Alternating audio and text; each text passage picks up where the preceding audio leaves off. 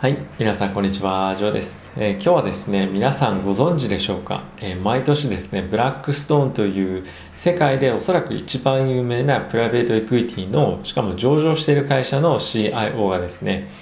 えー毎年今年のトップ10サプライズということをですね、出してるんですね。で、それがつい先日出ましたので、皆さんと、え共有させていただければと思っています。えこれはですね、1986年からえー続いている毎年彼が出しているもので、えー非常に有名な、えーていうんですかもう毎年恒例の行事みたいな感じになっているんですけれども、えー今年も、えー出していました。えーっとですね、まえー10個これも今回出してそれについて CNBC っていうえニュース番組でですね少し議論されていたんですが、まあ、今年に関しては、まあ、そんなにサプライズっていうようなことばかりじゃないねっていうふうなことをですね言われて、まあ、いたので、まあ、なんとなくですね2021年っていうのはみんな同じようなことを考えてるなっていうのが、まあ、僕としても印象がありました。ただしですね、非常にまあ面白い毎年恒例のしかもみんなまあ見るようなことではあるので、えーぜひですね、えー動画最後まで見ていただければなと思っています。ではですね、早速行ってみたいと思うんですが、まずこの10個の、えー選んだ項目に関してなんですけども、まあ、大体ですね、この、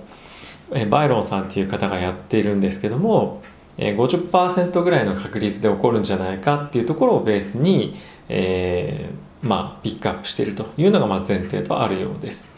でですね、まあ、一個一個、えーいきたいと思うんですが、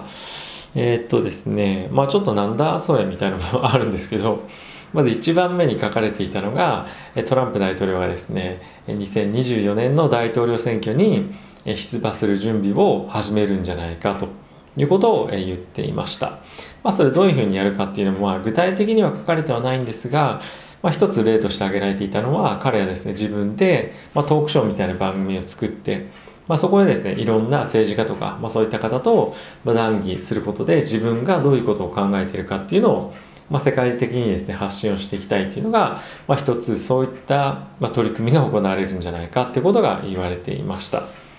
で2つ目なんですけれども、えバイデンさんが大統領になった際には中国と中国とですねもっと政治的に協力をして今後、まあ、貿易ですとかあとはですね関係構築をしていくために協議をですねいろいろと重ねていくんじゃないか。でそれによって中国の経済がより今後スムーズに回復をしていくことでアジアイマージングマーケットの株式市場が中国に引っ張られる形で上がっていくんじゃないかということを言われていました。でこれ実際に、えどうかなっていうふうなのを考えるとここ最近 EU と中国が、え貿易に関係した、えー協議とかっていうのをいろいろしてましたよね。でそういったいろんななんていうんですかねあのまあ、関係性構築っていうのも EU と進んでるっていうこともあってバイデンさんはですね中国と交渉する際に EU との関係性を利用していろいろやっぱり協議もしくはま交渉っていうのを進めていきたいという思惑があるので EU と中国が仲良くしていけるようであれば、まあ、それに沿ったような形で、えーアメリカもですねバイデン政権になればですが、えー少し軟化して一定協力体制っていうのが少しですねもしかすると構築できていくんじゃないかとは思うので、まあ、これも結構あり得るなとは思っています。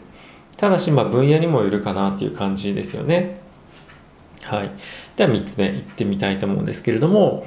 えーこれがですねえーとワクチンが来年今年か今年ですね、えー非常に開発が特に第一四半期に関していろいろとボコボコと出てくると。でそういったこともあってですね2021年のメモリアルデーまでにっていうふうに言ってるんですけどもこれが5月31日なんですねメモリアルデーっていうのが。なので、夏前ぐらいのタイミングに非常に落ち着いたもうパンデミックっていうのが終わった状況になるんじゃないかというふうに言っています。でこれによりですね経済っていうのが回復してくる可能性がありますよというふうなのは言っています、まあ、今の状況を見るとちょっと考えづらいなと思いながらも、えーワクチンとかがですね今後え開発が確実に進んでいくっていうのもあるので、まあ、タイミングはちょっとこんなに早くは分かりませんが2021年のえタイミングのどこかで、まあ、こういった状況になり得る可能性っていうのはあるんじゃないかなと思っています。で彼はですねオリンピックもやるんじゃないかというふうに言っていてなのでまあそういったところに観戦に行くにはワクチンをしましたよという証明をま持っていったりとかオリンピックだけではなくて、まあ、いろんなところに行く際にこのワクチンを打ったっていう証明書を持っていくことでいろんなところにですね旅行に行ったりとか、まあ、とはスポーツ見に行ったりとかできるんじゃないかというふうなことも言っていました。はい。では4つ目いきたいと思いますけども今ですね独占禁止法で GAFAM がですね GAFA ですねがいろんなところから今攻撃されているというような状況が、え、ありますけれども、まあ、こういったところに、えー、姿勢に対してですね軟化してくるんじゃないかということを言っていました、え、理由としてはですねやはり、えー、GAFAM の、まあ、これこれまでの発展によってえ消費者利用しているサービスを利用している人々我々ですねっていうのは本当にあの例えば Google マップとかもああいうのをタダで使えるっていうのは、まあ、非常に大きい恩恵ですよね。なので、まあ、そういったところをですね、えー、仮に、まあ、解体をしてしまうことで、まあ、例えばサービスが有料になってしまうとかあとは彼らが衰退することでいいサービス提供できなくなるっていうこととなると、まあ、国民にとっても大きいマイナスだということで、えー、こういった解体とかあとはですね攻撃をまあ、ものすごく強くするってことはないんじゃないかっていうことを言っていました。いましたって言いましたね今。なので、え今年いっぱいでですねこういったものはなくなるかもしれないねと。ただしヨーロッパの方からは引き続き、え攻撃が継続的にあるんじゃないかとは、え言っています。はい。まあ、ヨーロッパの方がですね主導で GAFA もですね解体するっていうのは難しいと思うんですねアメリカの企業なので。なので、まあ、罰金ぐらいにとどまるんじゃないかということですね。はい。では、5つ目いってみたいと思います。えっ、ー、とですね、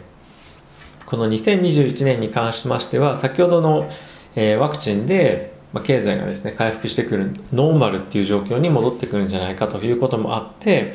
もちろん引き続き厳しい状況ではあるものの、まあ、エアラインですとか、あとはですね、ホテルとか、まあ、そういったところのセクターがですね非常に好調な回復をしてくるんじゃないか。かつ、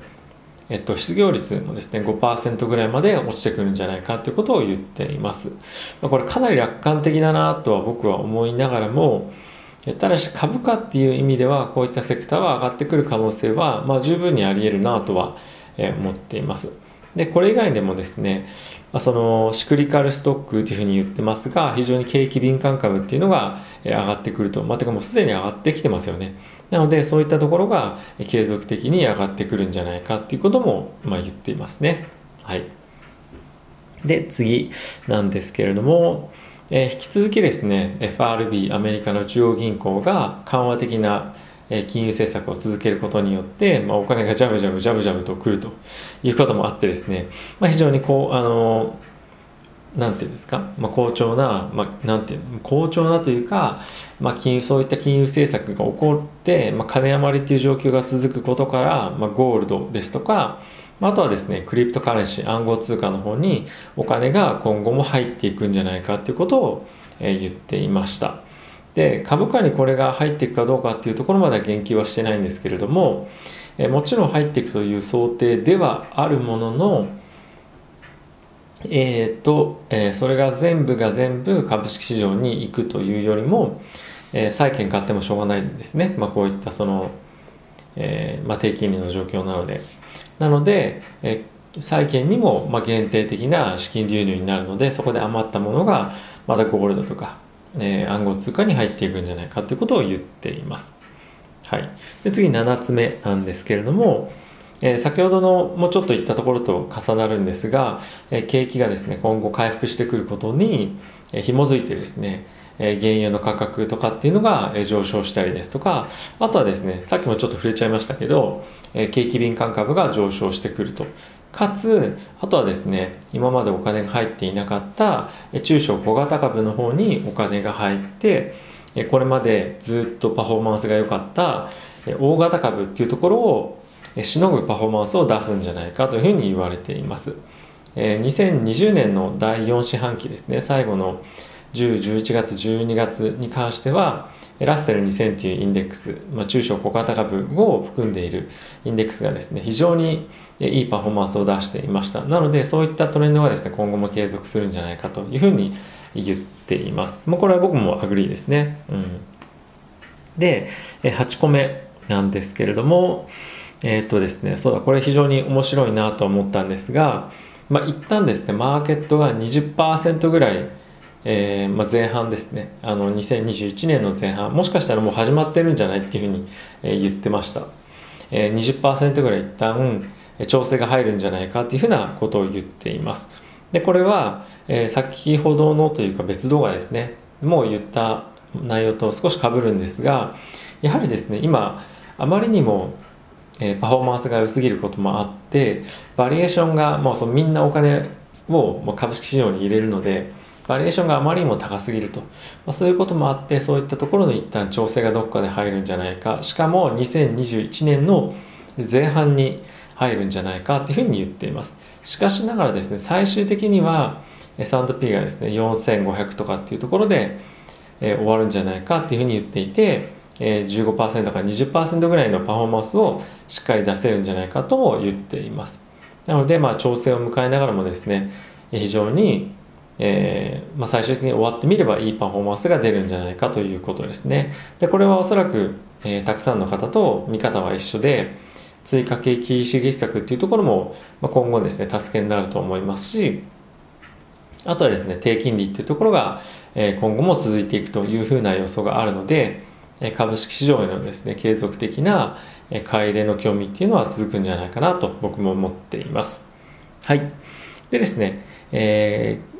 9個目ですねなんですがこれはですねインフレ率、えー、アメリカの10年債の、えー、利回りにもつながってくるというところなんですが10年債の金利がですね2%にインフレが上がってくることによって、えー、上がってくるんじゃないかということですね、え、手前の金利はその2年とか、え、1ヶ月とか3ヶ月とかそういったところの金利はですね引き続きまあ、地を這いつくばっているような金利になるということなんですけれども今ですね大体0.9%ちょっと超えてるぐらいのアメリカの10年債の、国債の金利の利回りはですね、えー、さらに1%ぐらい上がって2%までいくんじゃないかというふうなことをコメントをしていました、えー、これがですね今後、え金融政策の変更を迫られる可能性っていうのは、えあるかもしれませんがただし2%ぐらいであれば大きく何て言うんですかあの抑制するとかっていうよりも、まあ、まだ様子見の状況かもしれないねと、まあ、いうようなことをですね言っていますね。うん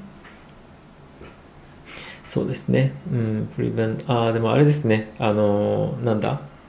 えー、今今はその債券の買い入れっていうのが大体その2年とか5年とか、まあ、10年の手前までもたくさん、えー、債券を買ってるっていう状況があるんですが、まあ、それがですねだんだん10年とか20年30年の方に、えー、買い入れっていうのが移るんじゃないかっていうことも、えー、同時に言っています。なのでまあちょっとあまりにもスピードっていうのが速すぎるとそういった対応もあるかもしれませんねということですね。はい。で最後10個目。ちょっと長いですね。なんですが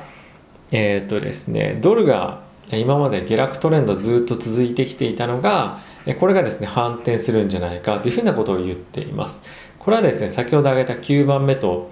つながってくるポイントではないかなと思うんですがやはりですね金利が今後上がってくるというところも見越してというところとあとはですね経済の回復のスピードっていうのがヨーロッパですとかあとは日本を中心としたえー、先進国の国々と比較してもアメリカの成長速度回復速度が非常に高まりかつ金利も上昇することでドルがですね大きく上昇を、まあ、する今後反転して、えー、上がっていくんじゃないかということを、えー、言っていました、まあ、これはですねえっとまあいいことかなと、まあ、個人的には思っていますし、えー、日本はどうか分かりませんがヨーロッパの方は経済的に非常に難しいタイミングだと今も思いますしこういった状況が今後も続くと思いますので、まあ、これも僕も、え agree かなと思ってますね。うんうん、なので、まあ、今こうやって見てみると大体まあそうだよなみたいな ことが多いのであんまり本当にサプライズはないんですけれどもやはりですね今予想できることってこれぐらいしか正直ないのかなと思っています。まあ、もう少しコロナについて悲観的でも良かったかなと思うんですが、まあ、結構ポジティブなことを言っていました。あとはですね、この後追加の質問さらと言っていいんですかね。それねあのテスラに関してもちょっと聞いていたんですけども、テスラどうなると思う？っていうふうな質問に対してはですね大手の自動車会社をどっか買収するんじゃないかとかっていうようなことを言っていました。本当か？みたいに 僕は正直思いましたけど、えー、あまりまあそういった古い体質の会社をですね買収しても、まあ、僕はあんまりテスラに関してはメリットないかなと思ってますしあまりにもメンタリティが違いすぎるのでシナジンも正直、えー、出ないんじゃないかなとは思っています。うんまあ、それぐらいですかね。あのそれサラトイとして出てた中で注目に値するようなことは。はい。まあ、一番ですね、僕の中で、えー、まあ、インパクトがある、まあ、我々が一番注意しなきゃいけないっていうのは、この株式市場が20%下落する可能性があるよっていうところですとか、あとは金利が2%ぐらいまで上がるんじゃないかとか、え、まあその辺がですね、大きく市場に影響していくようなところだと思いますので、え、今後も注視していきたいなと思っています。ということで、えー、ブラックストーンのですね、試合のバイロンさんの2021年の、えー、トップ10サプライズということでお送りいたしました。また次回の動画でお会いしましょう。さよなら。